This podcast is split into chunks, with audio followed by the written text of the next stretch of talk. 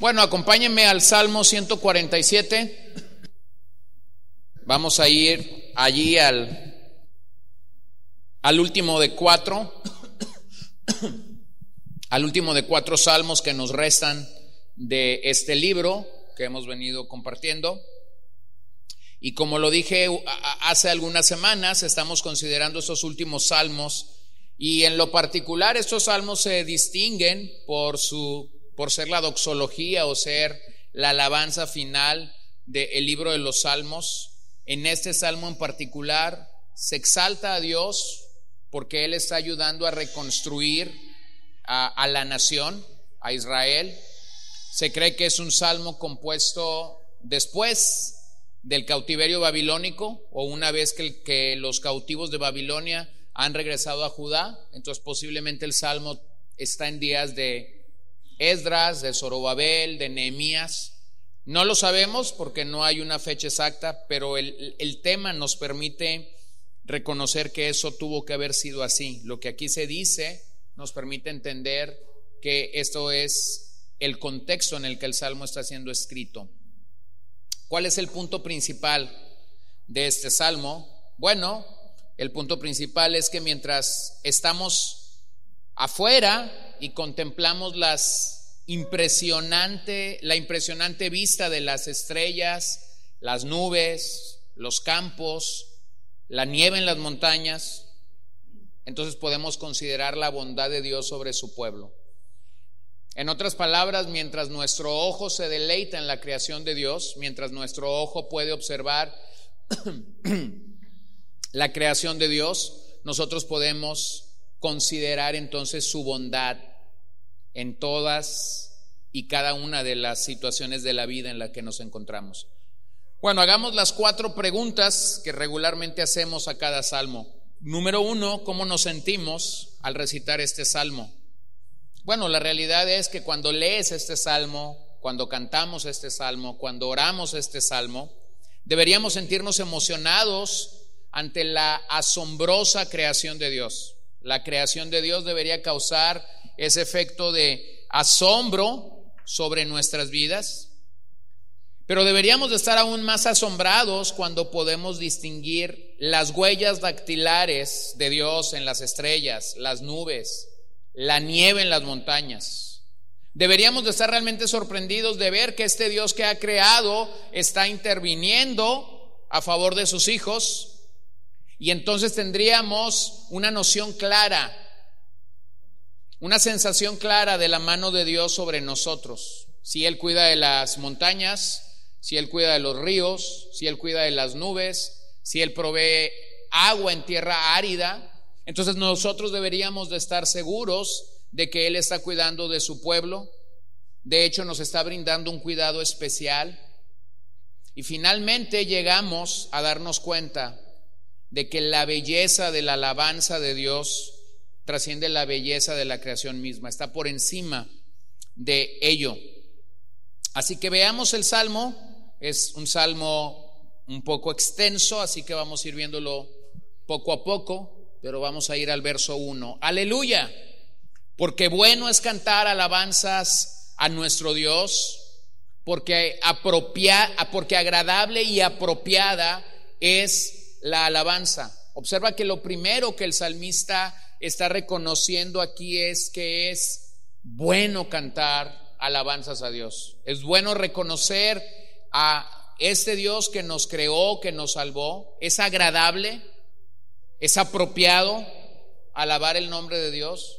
Y de hecho somos llamados a hacer eso no solo, no solo cuando nos reunimos como iglesia, no solo cuando nos reunimos como en un servicio de adoración pública.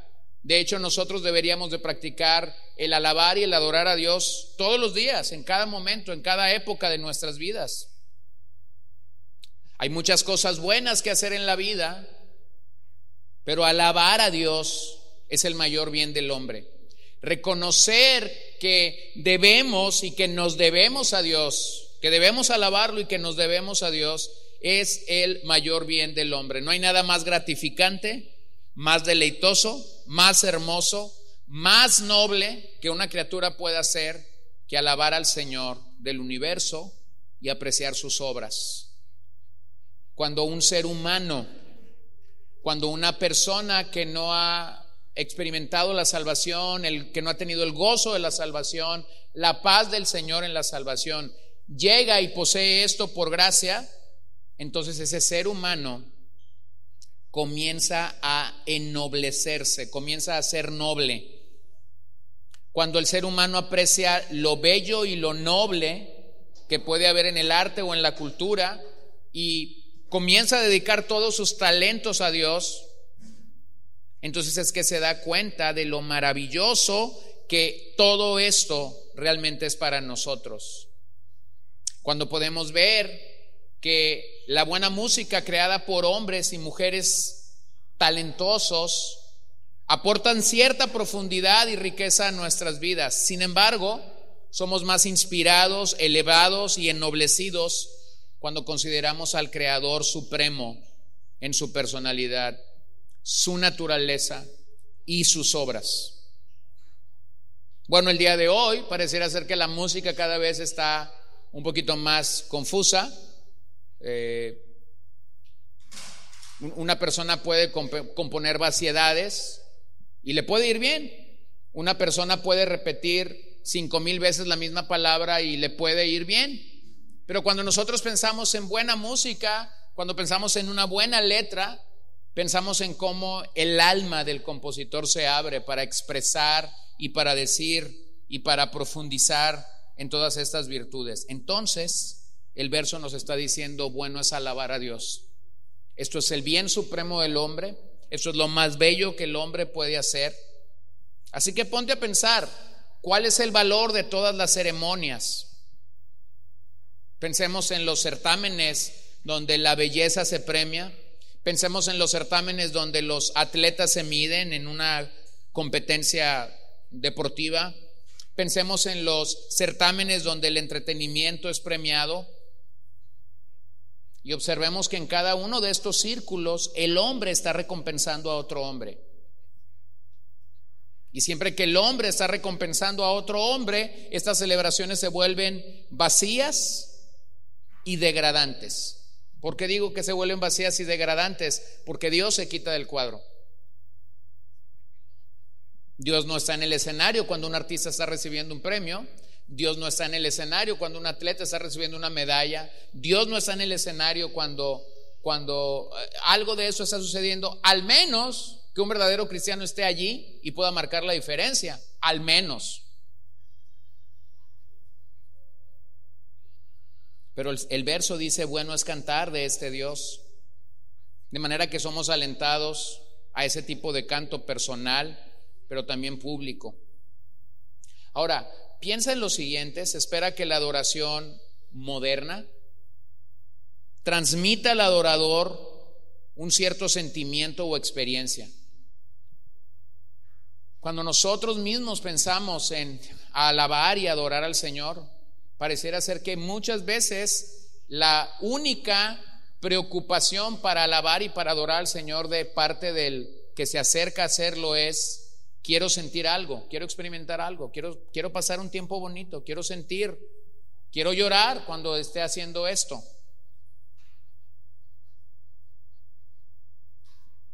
Pero el hombre que busca esta emoción o este sentimiento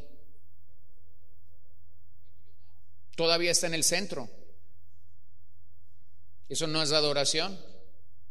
Tú quieres experimentar algo y si lloraste bien, vas a decir que la adoración fue muy buena porque lograste tu objetivo. Si te emocionaste, vas a decir que la adoración fue muy buena porque lograste tu objetivo, pero esa adoración no glorificó a Dios. El hombre adora por sí mismo y todavía está en el centro. Sin embargo, la mejor adoración descubre algo acerca de Dios y entonces lo devuelve en una alabanza sincera y profunda. El verdadero adorador encuentra gran satisfacción y disfrute, no de manera superficial, no de manera emocional, sino en el sentido de que ha sondeado las profundidades del propósito de Dios para su vida. Así que cuando piensas en eso, yo te animaría a que podamos acercarnos a Dios y que Dios nos ayude a distinguir entre una adoración vacía y centrada en el hombre y la adoración verdadera, la adoración que tiene que ver con Dios y no conmigo. Así que la alabanza y el canto en este sentido, de acuerdo al verso 1, están íntimamente relacionadas. Puedes alabar a Dios, puedes cantar a Dios, no necesitas de nadie más. No necesitas que alguien esté al piano tocando, no necesitas que alguien esté a la guitarra tocando. Creo que de hecho deberíamos adorar más al Señor de manera privada que lo que lo hacemos públicamente y al menos que seas músico, tendrás un instrumento en tus manos, pero mayor o principalmente nosotros cantaremos al Señor, ah, no lo sé, mientras vamos en el carro, mientras te estás bañando, mientras estás cocinando, mientras estás haciendo otra actividad. Entonces en la adoración cristiana no, no, no podemos tener uno sin lo otro, sí, entendemos que no toda la alabanza es cantar, pero entendemos que lo que los salmos nos dicen es esto, bueno es alabar a Dios y eso incluye el cántico. Entonces cantar es una rutina diaria entre aquellos cuyos corazones están llenos de acción de gracias y de asombro para el Señor. Entonces no tienes que, no tienes que contestarme esta pregunta, pero es bien sencillo. ¿Cantas? ¿Cantas en tu día común, en el día a día? ¿Cantas por la mañana? ¿Cantas a media mañana? ¿Cantas a la hora de la comida? ¿Cantas? Y lo segundo, ¿qué cantas? Bueno, permíteme simplemente decirte que una buena manera de aprender de los atributos de Dios es cantar. Una buena manera de aprender teología es cantar. No todos tenemos la capacidad de tomar un libro de mil páginas y, leer y aprender teología, pero si tú agarras un canto o un himno que está cargado de teología, entonces estás cantando doctrina, estás cantando teología, estás cantando acerca de los atributos de Dios. Bueno, hay maneras. Vean el verso 2. El Señor edifica Jerusalén, congrega a los dispersos de Israel, sana a los quebrantados de corazón y venda sus heridas, cuenta el número de las estrellas y a todas ellas les pone nombre. Grande es nuestro Señor y muy poderoso, su entendimiento es infinito. El Señor sostiene al afligido, pero humilla a los impíos hasta la tierra. Canten al Señor con acción de gracias, canten alabanzas con lira a nuestro Dios. Si eres observador, a partir del verso 2, el Salmo comienza a darnos un curso, un curso claro hay acciones claras de Dios en este salmo que puedes destacar. Edifica, congrega, sana, venda, cuenta, sostiene. Eso es lo que Dios está haciendo en el salmo. De hecho, puedes leer el salmo de manera conjunta y obtendrás más de 20 cosas que Dios está haciendo por su pueblo. más de 20 acciones que Dios está haciendo en este salmo por los suyos. Pero nuevamente el verso 7 nos regresa al verso 1. Canten, canten al Señor con acción de gracias. Canten alabanzas con la lira a nuestro Dios. Entonces a lo largo del Salmo analizamos las obras de Dios en la naturaleza y luego el interés de Dios en su pueblo, en nosotros. Bueno, ciertamente ese interés en el contexto original del Salmo eran los judíos después de venir de Babilonia después de pasar este tiempo de cautividad.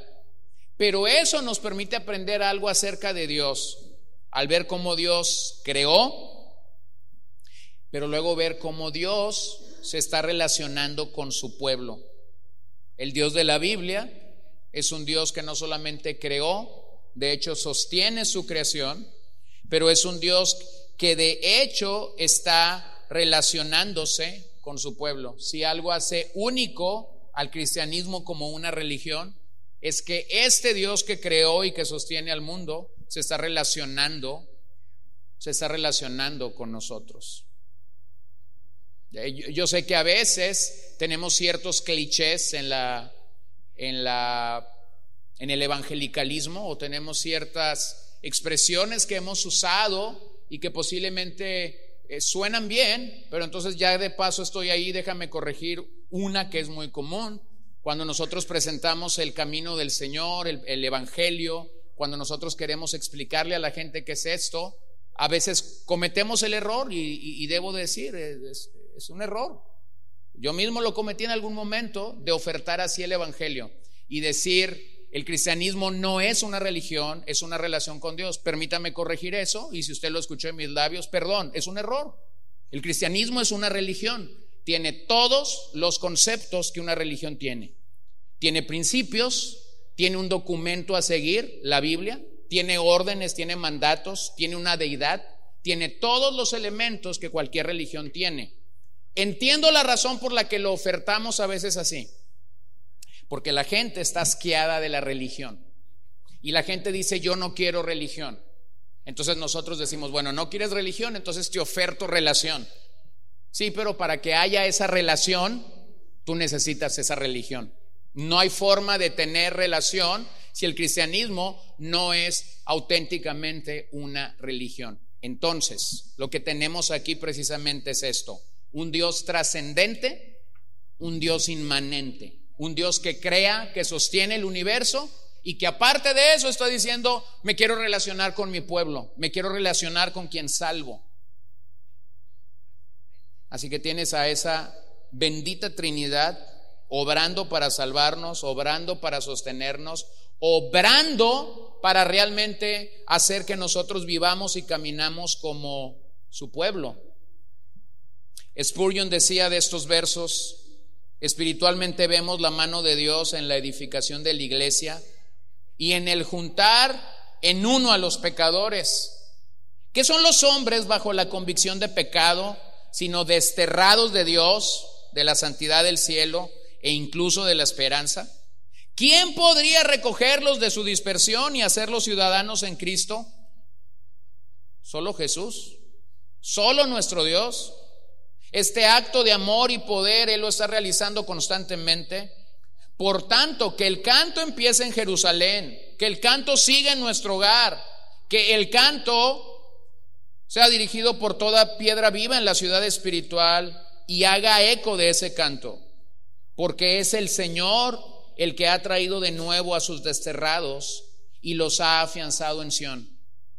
Observa cómo el Salmo está llamando a los que habían sido cautivos, a los que habían estado en Babilonia, como el Salmo 133 nos indica, dejaron de cantar, colgaron las liras, ellos ya no estaban cantando en Babilonia, pero ahora han regresado a Judá.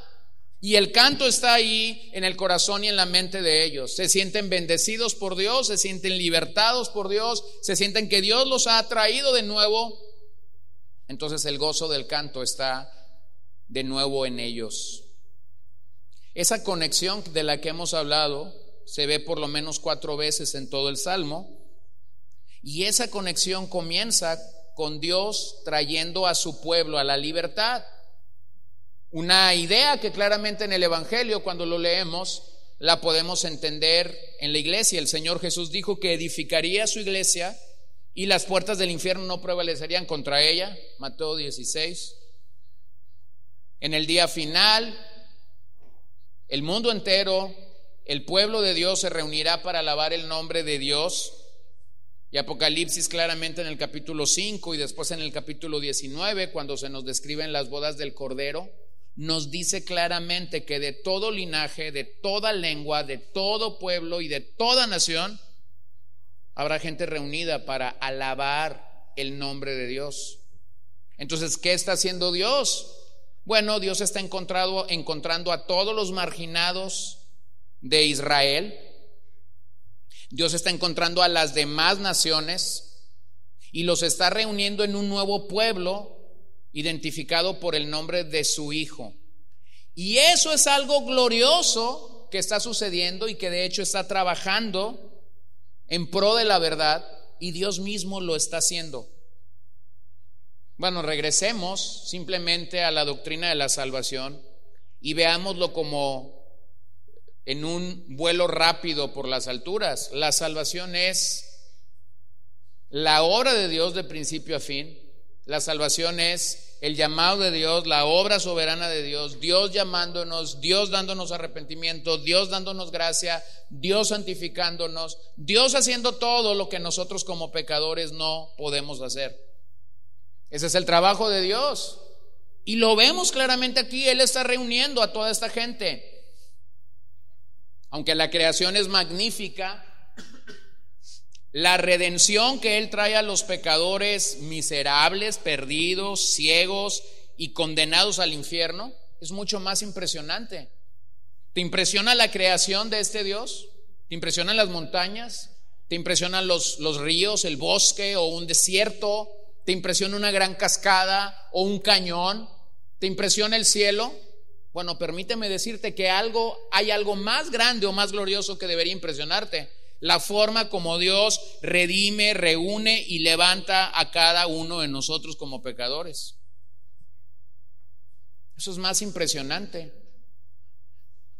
El Salmo 51 está lleno de ideas de cómo el salmista al ser confrontado con su pecado está viniendo en arrepentimiento delante del Señor. El Salmo 51 es una descripción de cómo el corazón quebrantado, cómo el corazón quebrantado por el sentimiento de su propia pecaminosidad y condición perdida realmente está siendo restaurada.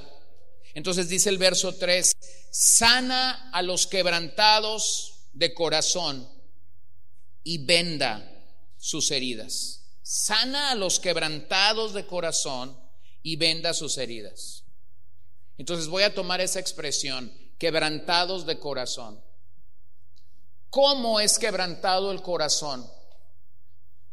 ¿Qué tiene que hacer Dios para quebrantar nuestro corazón? ¿O qué quebranta el corazón? Bueno, número uno, el corazón es quebrantado por la ley.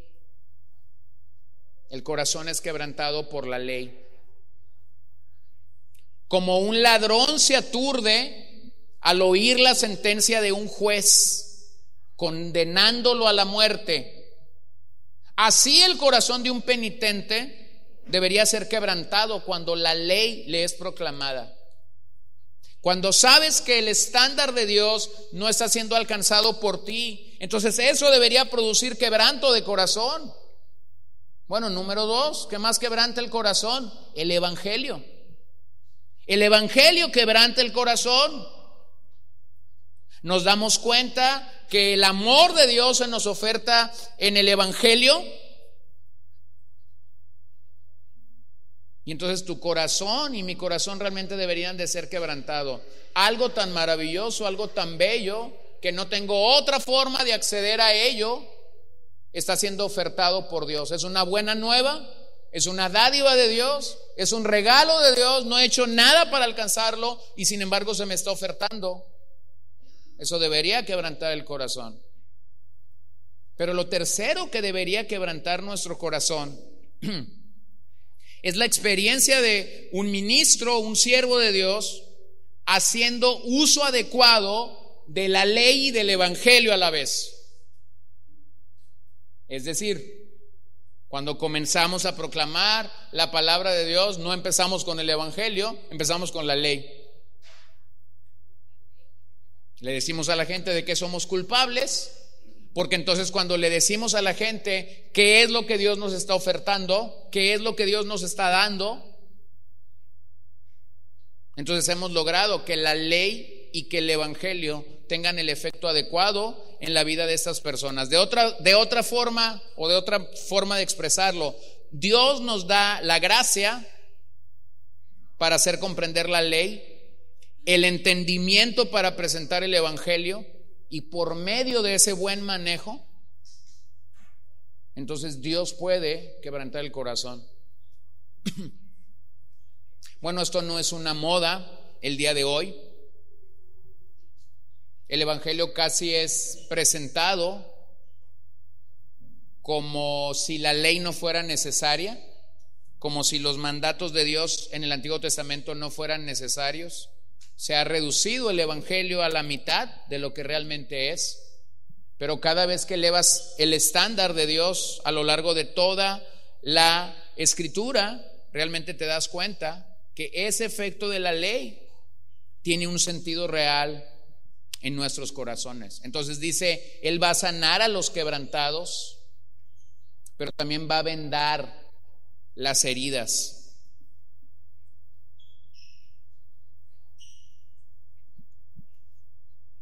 Hay un autor de nombre William Finner que dice de este verso, pero si Cristo emprende la cura, puedes estar seguro de ella, porque Él te dice que estás quebrantado de corazón, que Él ha emprendido, Él te ha tomado el pulso ya. No debes tener miedo diciendo, ¿va uno a curar a sus enemigos?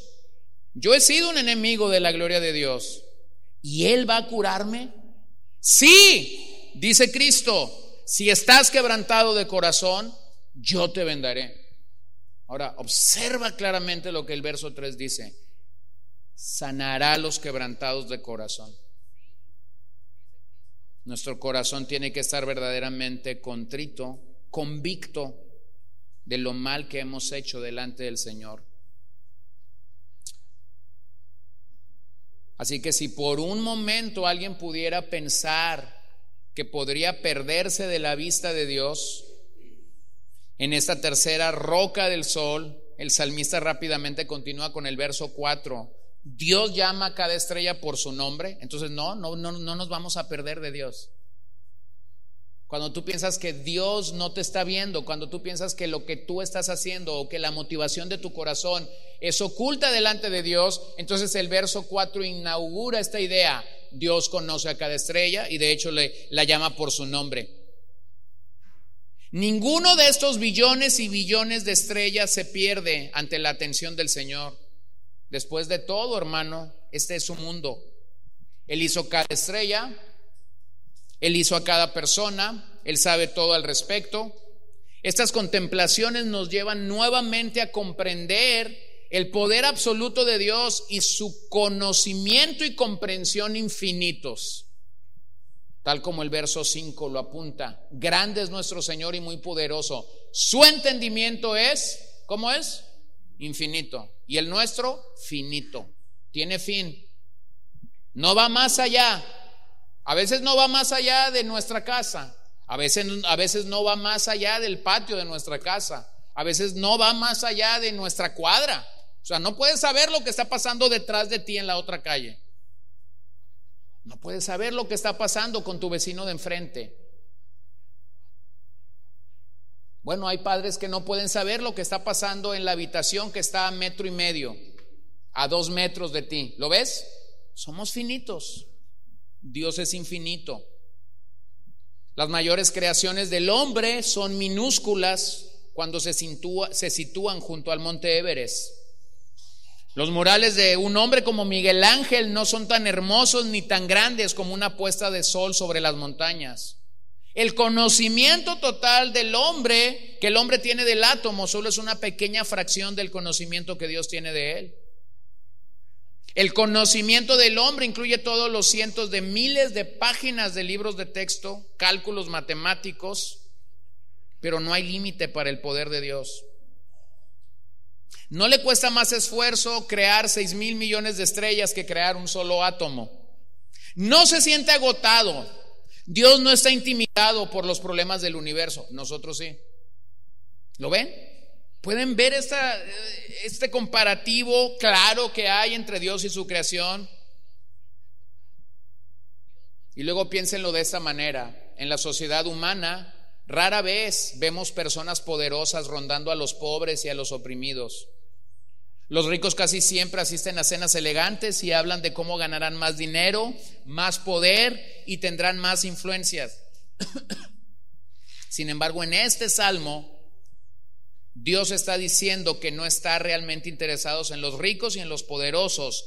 Pasa la mayor, la mayor parte de su tiempo con pescadores y con publicanos, esto en la persona de Jesús. Él más o menos está ignorando a los ricos, excepto cuando uno le pide que sane a su hijo, en Juan 4. Pero entonces nuestro Dios está interesado en ayudar a los pecadores más humildes. Él que es el más poderoso se acerca a los más humildes y este es uno de los principios más fundamentales de la fe cristiana. Y quizás sea el, principal, la principal roca de la doctrina de nuestra salvación. Es decir, el hecho de que Dios se ha acercado a nosotros en la persona y en la obra de Jesucristo. Éramos débiles, estábamos moribundos, estábamos muertos, estábamos, eh, éramos esclavos, estábamos hundidos en nuestros pecados en nuestro, y en nuestros delitos. Y Dios se acercó en la persona de Jesús. Entonces, mientras todo esto sucede, el hombre orgulloso y malvado no tiene posibilidad contra el Dios Todopoderoso del universo. La afirmación final de esta sección es una declaración teológica y misionera. El Señor exalta a la gente humilde y humilla a las personas impías. Bueno, esto es antagónico, esto es ilógico a la luz de nuestra cultura, pero de hecho esto es lo que Dios hace a lo largo de la historia. Así que hasta este punto del Salmo tenemos una doble razón para alabar al Señor. Lo alabamos porque es bueno, porque es bueno cantarle, porque es bueno alabarle. Segundo, le alabamos porque Él es grande, poderoso y sabio. Ese grande y poderoso Dios se interesa especialmente por los humildes. Y esa es una meditación impresionante en este salmo. Así que deberías cantar al Señor con acción de gracias. ¿Cuándo? Siempre. Siempre lo deberías de hacer. Verso 8. El que cubre de nube los cielos, el que provee lluvia para la tierra, el que hace brotar la hierba en los montes, él da su alimento al ganado y a la cría de los cuervos cuando chillan. No se deleita en la fuerza del caballo, ni se complace en las piernas ágiles del hombre. El Señor favorece a los que le temen, a los que esperan en su misericordia. Regresamos al aire libre. Estamos contemplando nuevamente la creación natural de Dios.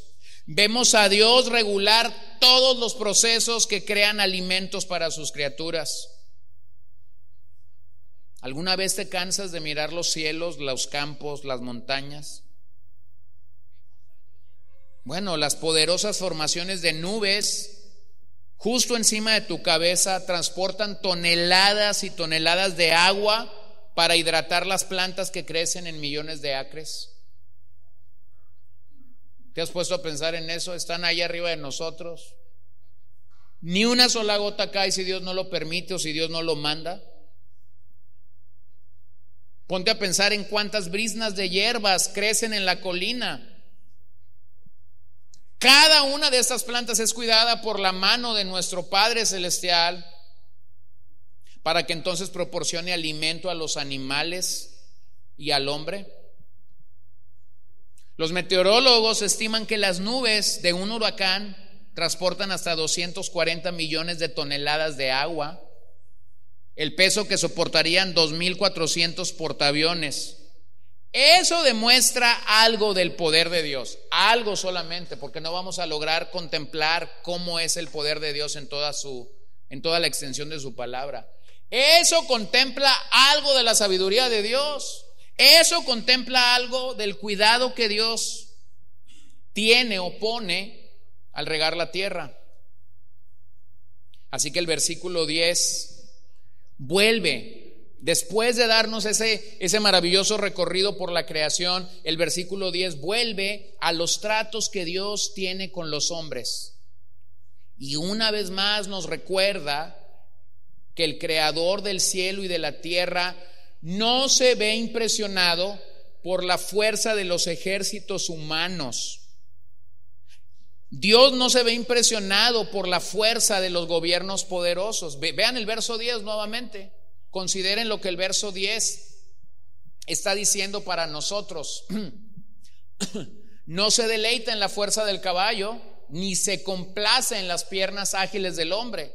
Bueno, recuerden que los ejércitos eh, en, la era antigua o, en, el, mundo de antaño se medía por, por cuántos caballos y jinetes tenían. Lo vemos varias veces en la Biblia cuando se nos dice tenía tantos caballos. Ese ejército tenía tantos caballos y jinetes. Bueno, el, verso está diciendo claramente Dios no se deleita en la fuerza del caballo. Dios no se complace en qué tan ágiles son las piernas del hombre para correr e ir en esta batalla. Lo cual nos hace recordar a Samuel y a David cuando Samuel ha sido convocado para ir y ungir al próximo rey de Israel, al sucesor de Saúl.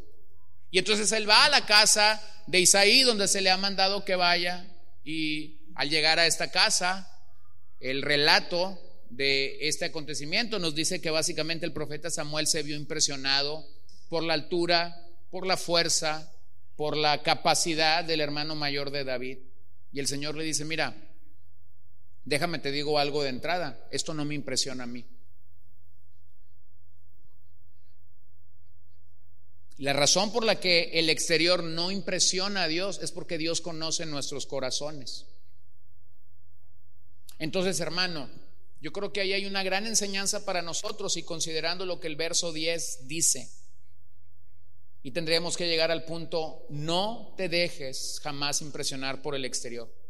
No te dejes impresionar por el exterior. La falsa piedad ha confundido a muchos en nuestros días. El cosmos que podemos producir, la fuerza del caballo, las piernas ágiles del hombre, pueden confundir a muchos, pero Dios no está en esa confusión. Como veíamos en el salmo anterior, los hombres están enamorados del poder del Estado. Los hombres están eh, eh, impresionados de, de la formidable fuerza militar de un ejército. Incluso entre los cristianos hay un énfasis indebido en generar un impacto medido por cuerpos, dinero y edificios. Pero lo que deleita a nuestro Dios Vean el verso 11. Aquí está lo que deleita realmente a nuestro Dios. El Señor favorece a los que le temen, a los que esperan en su misericordia. Dios no se está impresionando por cuántos caballos tienes. Dios nos está impresionando por qué tan fuertes son tus piernas. Realmente lo que el Señor está viendo es si tú y yo le tememos. Lo que deleita a nuestro Dios es el hombre que le teme. Es el hombre que espera en su misericordia. Entonces aquí hay otra descripción resumida de la fe. El hombre que tiembla ante la presencia de Dios, pero en ese temblor levanta sus manos al cielo y puede decir, Señor, ten misericordia de mí. El hombre que puede pasar horas y horas, día tras día, con los brazos en alto, esperando la misericordia de Dios, esperando que Dios venga en su ayuda, no dejando de esperar que Dios le extenderá su brazo de misericordia. Entonces vean, véanlo como lo dicen otros salmos, el 34.7 por ejemplo, el ángel del Señor acampa alrededor de los que le temen y los rescata. El Salmo 36.1, la transgresión habla al impío dentro de su corazón. No hay temor de Dios delante de sus ojos. Observen eso, no solamente el Señor está viendo a los que le temen, el Señor sabe quién no le teme. ¿Se dan cuenta de eso? El creador del universo, el sustentador de todas las cosas, está diciendo, puedo ver a quien me teme, pero también puedo ver quién no me teme. Entonces tienes este cuadro de un padre o de una madre, se encuentran en un gran vacío espiritual, en un profundo hoyo, porque sus hijos están lejos del Señor. Entonces este par de padres piadosos están orando por sus hijos y mientras más oran por ellos, pareciera ser que los hijos se pierden más. Y los padres siguen orando y los hijos se siguen perdiendo. Y ellos siguen alzando sus manos al cielo diciendo, Señor, esperamos en ti, confiamos en tu misericordia. Entonces ese cuadro de hombres piadosos, mujeres piadosas, orando con esperanza durante años por sus hijos, no tienen idea de cómo, no tienen idea de cuándo, el Señor responderá a sus oraciones. Pero oran y creen esperando en un Dios misericordioso. ¿Lo pueden ver? ¿Lo pueden ver? Bueno, yo se los he dicho a algunos que con los que he platicado personalmente, yo se los he dicho y creo que lo he dicho una o dos veces a la congregación completa. Solíamos orar un par de hombres que estamos aquí esta noche, solíamos orar con Juan Vega todos los viernes por la mañana. Y siempre que este hombre oraba, oraba por sus hijos y sus nietos. Y él decía, sálvalos, Señor, sálvalos. Este era su canto de batalla de todas las veces que lo oías orar. Lo podías poner a orar, lo podías poner a orar por un enfermo y iba a orar por el enfermo, pero iba a aprovechar la oportunidad para decir, salva a mis hijos. Bueno, no tengo idea de cuántos años han pasado desde que el Señor llamó a la presencia, a su presencia a Juan y a, Socorro, posiblemente siete u ocho años. Finalmente el Señor quiso contestar la oración hace unas semanas. Primero su nieto, luego su hijo, luego, su hija, y ver el ánimo y ver la gracia de Dios en sus corazones. Bueno, mi hermano, ese es el cuadro que te estoy pintando. Padres que pueden morir en la línea al estilo de Hebreos 11. No recibieron la promesa, pero se murieron confiando en el Señor. ¿Lo puedes ver? Eso es lo que el Salmo está hablando claramente en nuestras vidas. Entonces, basándonos en todo lo que sabemos del poder de Dios, de la sabiduría de Dios, de la misericordia de Dios, vivimos una perspectiva tremendamente esperanzadora.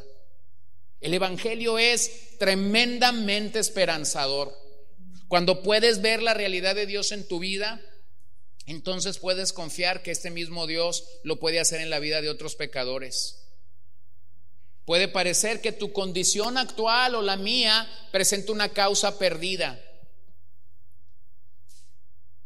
No vemos salida, no vemos el rescate de Dios, pero entonces nuestros ojos están enfocados en los cielos y estamos esperando la misericordia de Dios.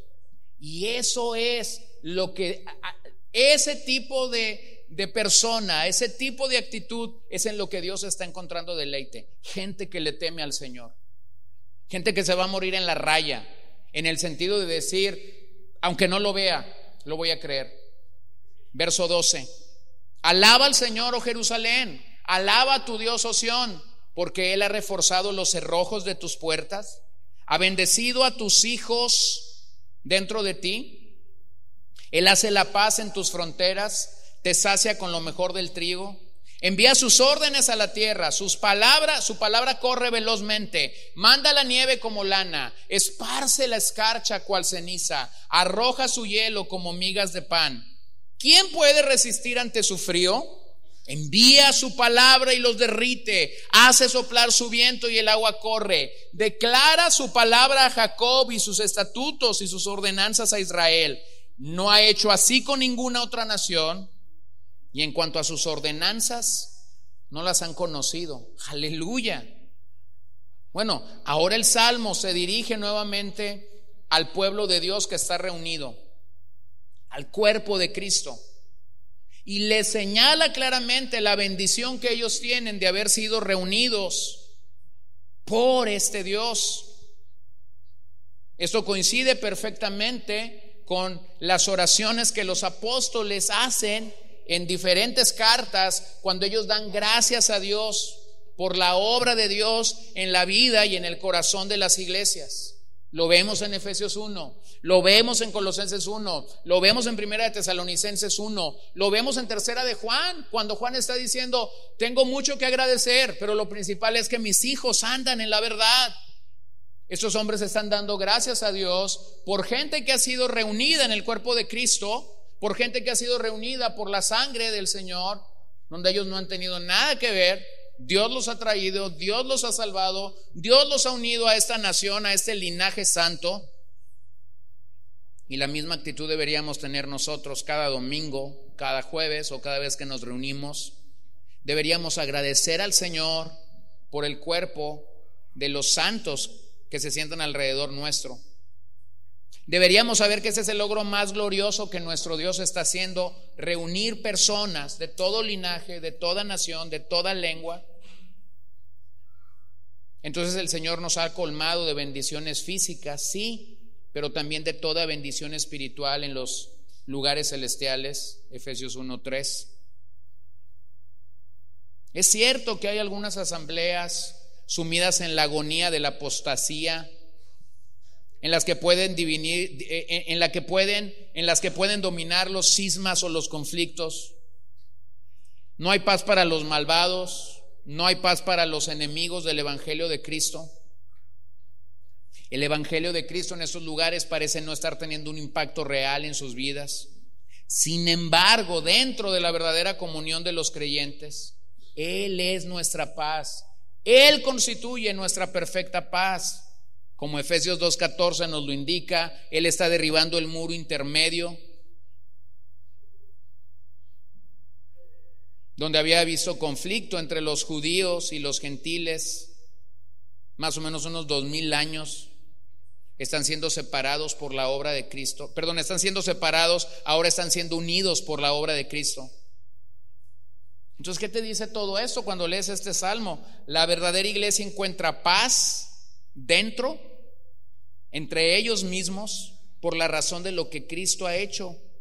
Este Señor que, quebra, que sana corazones quebrantados, que venda el corazón de los quebrantados, está trayendo paz, está trayendo restauración, está trayendo reconciliación, está trayendo perdón a nuestras vidas y esa identidad es lo que hace que nosotros podamos entender la necesidad de temerle. Entonces, el Salmo te daba razones verdaderas para reunirte, para alabar, para adorar a Dios en la iglesia. Así que una vez más, volvemos a la mano providencial de Dios sobre la naturaleza en el verso 15. El salmista señala aquí que la palabra de Dios está tomando dominio, envía sus órdenes a la tierra, su palabra corre velozmente. Lo que el salmista está diciendo o está haciéndonos ver es cómo la palabra de Dios está tomando dominio sobre la naturaleza y luego la está comparando con la poderosa palabra de Dios utilizada al discipular a, a las naciones en versos 19 y 20. Vean cómo se nos dibuja una, una metáfora aquí. Las tormentas invernales llegan como la voluntad deliberada y autoritaria de Dios, comunicada por su palabra. Él habla y la nieve cae. Él habla y la escarcha decora los miles de millones de agujas de pino en los bosques de las montañas. Entonces imagínate cuánto trabajo le tomaría a un pintor hacer que cada una de las agujas de pino pueda pintar una escarcha allí. Pero cuando llega el momento adecuado, Dios envía su palabra nuevamente y la nieve de las montañas se derrite. Las aguas se precipitan en ríos rugientes y riegan las llanuras, los campos y las aldeas hasta llegar al mar. La nieve presenta una belleza peligrosa y dura, por lo general se disfruta mejor desde el interior de un albergue. Al menos que una persona esté muy bien vestida. A lo largo de los años muchos han muerto en tormentas de nieve o han muerto congelados por el frío. Pero aquí se nos recuerda el poder, la belleza y el peligroso juicio de Dios en sus obras. Entonces vean cómo Dios está dibujando. Voy a enviar mi palabra, voy a enviar todo esto. Así que tan seguro como la palabra de Dios esparce la nieve, tan seguro como las aguas sobre millones de acres de tierra en todo el mundo, su palabra fluye por todo el mundo. Entonces Él envía su palabra y esta no regresará vacía. ¿Puedes imaginarte eso cuando lo ves en tu propia vida? Dios envió un día su palabra a ti y a mí hizo el efecto que tenía que hacer y entonces la palabra no regresó vacía. Isaías 55, 10 y 11, citando al profeta, porque como desciende de los cielos la lluvia y la nieve y no vuelven allá, sino que riegan la tierra, haciéndola producir y germinar, dando semilla al sembrador y pan al que come, así será mi palabra que sale de mi boca. No volverá a mí vacía sin haber realizado lo que deseo y logrado el propósito para el cual la envié. Aquí el tema del poder de la palabra se destaca. Es por la palabra que el Señor renueva la ciudad. Es por la palabra que el Señor brinda vida a su pueblo. Es por la palabra que el Señor restaura a los fieles que han experimentado angustia. Es por su palabra que el Señor dirige la historia. Es por su palabra que el Señor controla la naturaleza. Así que mediante el trabajo paciente de evangelistas, pastores, maestros y misioneros, el Señor ha estado discipulando a las naciones a través de todos los siglos. Cada tribu y cada nación recibiendo los mandamientos de Dios, los estatutos de Dios, los juicios del Dios de Israel. Naciones que no conocían los juicios de Dios han llegado a conocerlos gracias a estos hombres, a este pueblo comprado a precio de sangre llevando el Evangelio. En el año 843 después de Cristo, el rey Rastislav de Bohemia pidió a unos misioneros que enseñaran a su pueblo a observar la ley cristiana. Entonces llegaron dos hermanos, Metodio y Cirilio, y desarrollaron una lengua escrita. Inmediatamente tradujeron el Nuevo Testamento al idioma bohemio y proporcionaron a Rastislav el primer código de derecho civil para su pueblo.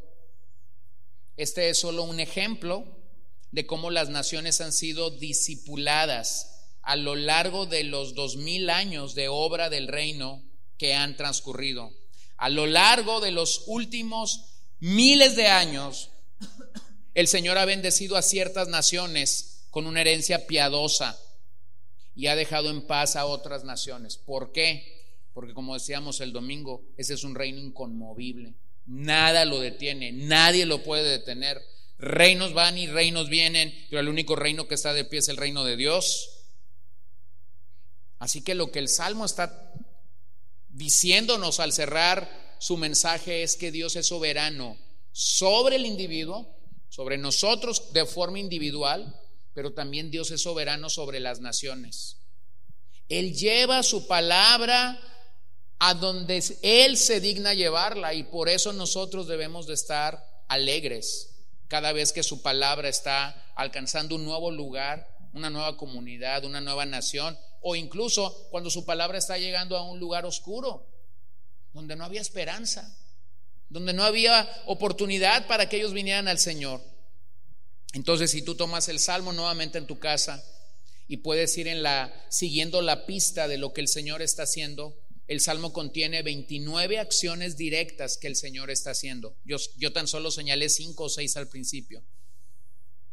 Lo cual pone en clara evidencia la actividad soberana de Dios, en donde Dios se está moviendo soberanamente. Bueno, en las realidades humanas, sí, en, su trato con los hombres, sí, pero también vemos su acción soberana en medio de la naturaleza. Retornando al punto de cómo nuestros corazones son quebrantados y son atraídos por el Evangelio. William Bates dijo, la ley descubre nuestra miseria, pero solo el Evangelio nos muestra el camino para ser liberados de ella. Si una ventaja tan grande y tan preciosa no toca nuestros corazones, y si en posesión de la misma con gozo no respondemos a los deberes que el Padre de las Misericordias ha puesto sobre nosotros, seremos los más desgraciados e ingratos de este mundo. Entonces, ¿qué es lo que Dios está haciendo por medio de su palabra? Bueno, la ley descubre nuestra miseria, pero el Evangelio nos muestra el camino para ser librados de esa miseria. Terminemos haciendo las últimas dos preguntas. ¿Cómo aplicamos este salmo a nuestras vidas? Bueno, nuestros corazones deberían estar llenos del impulso de alabar de estallar espontáneamente en adoración con cantos.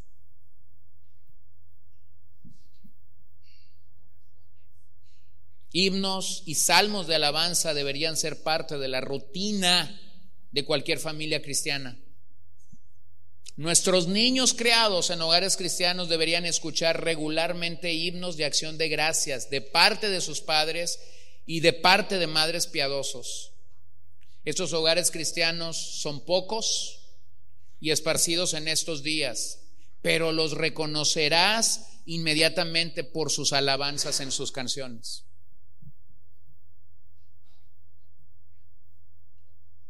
Cuando un pueblo orgulloso y rico se olvida de adorar y agradecer a Dios por sus bendiciones, siempre se hunde en la decadencia. Y voy a, voy a reestructurar esa frase.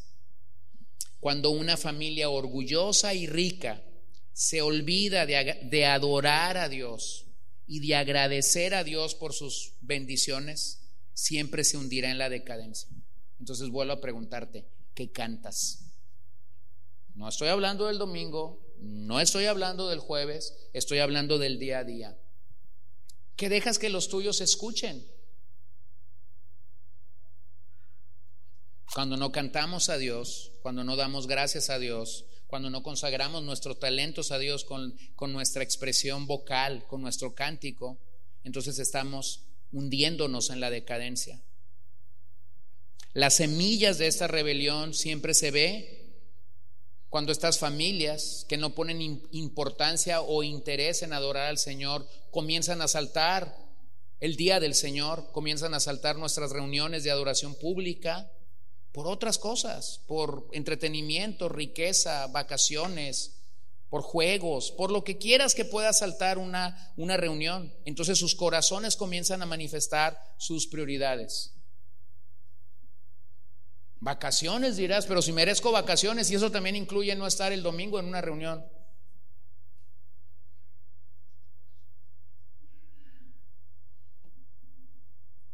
De manera regular, cuando no estoy aquí un domingo, y aun cuando ese sea mi tiempo de vacaciones, de manera regular voy a buscar una congregación a dónde ir a adorar a Dios aunque yo no esté predicando. Mi esposa lo sabe, mis hijas lo saben, Buscaré un lugar donde adorar a Dios, porque ese es el día del Señor. Fue dado para alabar y para adorar a Dios. Pero ¿por qué no es importante para muchos? Porque muchas familias incluyen que las vacaciones incluye no ir a la iglesia. ¿Cuántos, ¿Cuántas semanas no estarás? ¿Pasarás tres fines de semana sin estar en una iglesia? ¿Pasarás cuatro fines de semana sin, sin estar en una iglesia? Mi hermano, eso es decadencia, no tiene otro nombre. Entonces, ¿cómo aplicamos este salmo? Tenemos que elevar nuestro compromiso con el Señor, porque nuestro corazón está manifestando dónde están nuestras prioridades. Y lo último, ¿cómo nos enseña este salmo a adorar a Dios? Bueno, debemos tener en cuenta todas las obras de Dios cuando adoramos, tal como el salmo nos lo está diciendo. Podemos ver con nuestros ojos en la naturaleza, esto puede ser útil para comprender mejor quién es el Dios al que adoramos, cómo obra Él en nuestra salvación. Entonces podemos aprender de su poder y misericordia. Entonces, por tanto, es apropiado que la adoración comience con el reconocimiento de sus bendiciones físicas y de su tremenda obra en el mundo físico. Sin embargo, no debemos dejarlo ahí debemos avanzar hacia más bendiciones y aplicaciones espirituales. Entonces, vean cómo el Salmo tiene implicaciones tan reales en nuestras vidas, tiene implicaciones tan prácticas, tan claras, que nos invitan a cantar, a adorar al Señor y a no dejar de hacerlo. Pero cuando pensamos en el cántico del Señor, siempre tenemos un peligro latente. Siempre tenemos un peligro latente cuando pensamos en cantar. Y usted ha escuchado esta, expresión o esta frase, ¿no? Los cristianos no decimos mentiras, solo las cantamos. Y a veces nos vamos a encontrar cantando cosas que realmente no vamos a sostener el lunes, cosas que no vamos a sostener el martes, eh, examínelo. ¿No? Eh, siempre que estaba con Mike Richardson en, alguna reunión predicando con él o, estando para escucharlo, siempre me daba cuenta de algo. Él no cantaba, él estaba con una libreta en blanco apuntando lo que la gente estaba cantando. Y entonces él regularmente iba a subir al púlpito y él iba a decir algo como esto, hermanos, ustedes cantan muchas mentiras. Y entonces iba a comenzar a señalar todas estas grandes cosas que nuestros himnos dicen, pero que muchas veces no estamos dispuestos para sostenerlas cuando cruzamos esa puerta. Por ti voy a dar la vida, Señor. Sí, pero llegas a la hora que se te da la gana a la reunión. ¿Tú crees que vas a dar la vida por el Señor?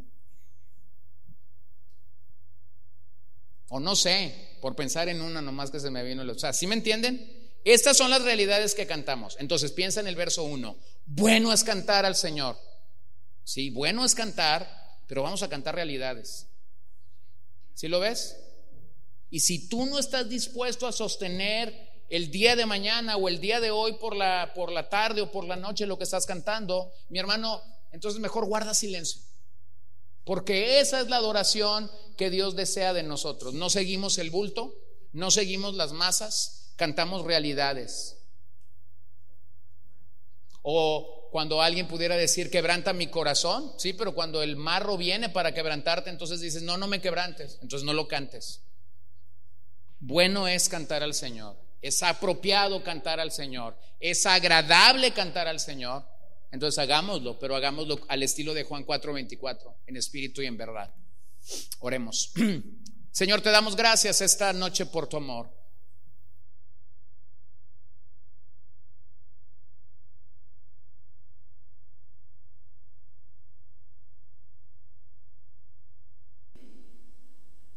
Te damos gracias, Señor. Permítenos poner en acción lo que hemos escuchado. Permítenos corregir cualquier área de nuestras vidas donde nuestras prioridades están bailando, donde nuestras prioridades están moviéndose por diferentes causas. Permítenos verdaderamente adorarte y darte a ti la gloria en todo lo que somos y en todo lo que hacemos. Permítenos enfocarnos en esto realmente de tal manera que nuestro caminar en ti se ve marcado por lo que tu palabra dice y no por lo que la cultura nos modela o nos dice. Ayúdanos a tener un corazón quebrantado ante tu palabra, ante la ley, ante el Evangelio, ante los medios de gracia que tú has dado a hombres, a mí y a otros hombres en esta congregación para compartir tu palabra, para poder mostrar lo que la ley y lo que el Evangelio dice para nosotros. Y mientras envías tu palabra y esta no regresa vacía a ti, encuéntranos fieles, leales, encuéntranos como buenos administradores, buenos mayordomos delante de ti, de lo que tú nos has dado. Y que tu nombre sea glorificado en todo lo que pensamos, hacemos, vivimos para ti. Bendice nuestros hogares, bendice nuestras familias, bendice a nuestra familia que no te tiene. Yo me uno al corazón de cada padre o de cada persona aquí que posiblemente su familia está lejos de ti. Sálvalos, Señor, solo tú puedes hacerlo. Llama a la salvación a aquellos que están cerca de nuestro corazón, pero que están lejos de ti. No importando la condición de pecado en la que ahora mismo se encuentran, sabemos que el único que tiene poder verdadero para salvarles y para rescatarles eres tú. Así que clamamos y pedimos a ti que tú lo hagas. En tu nombre oramos en ese momento. En tu nombre te damos gracias, Señor, y te alabamos porque solo tú lo mereces. Amén.